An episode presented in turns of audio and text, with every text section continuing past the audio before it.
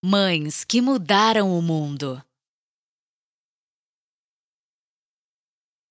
Tendo achado o anjo do Senhor junto a uma fonte de água no deserto, junto à fonte no caminho de Sur, disse-lhe: Agar, serva de Sarai, de onde vens e para onde vais? Ela respondeu: Fujo da presença de Sarai, minha senhora. Então lhe disse o anjo do Senhor: Volta para tua senhora e humilha-te sob suas mãos. Disse-lhe mais o anjo do Senhor: Multiplicarei sobre modo a tua descendência, de maneira que, por numerosa, não será contada. Disse-lhe ainda o anjo do Senhor: Concebeste e darás à luz um filho, a quem chamarás Ismael, porque o Senhor te acudiu na tua aflição.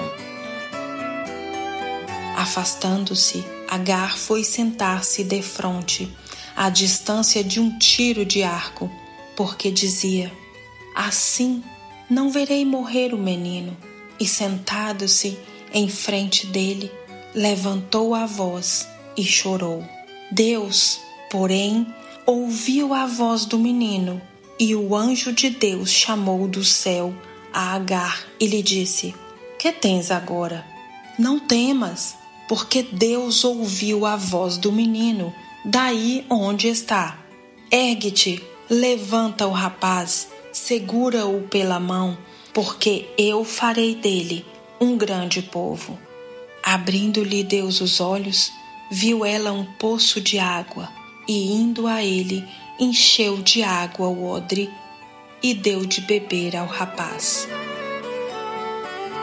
Eu sou Alexandra Burretman, mãe, e essa é a história de Agar, mãe de Ismael. A série Mães que Mudaram o Mundo é uma iniciativa do projeto Jabes e é publicada em parceria com o EBVNcast. Traz trechos do livro Mães que Mudaram o Mundo histórias inspiradoras de mulheres que fizeram a diferença para seus filhos e para o mundo publicado em formato podcast com autorização do grupo editorial Dan Prevan.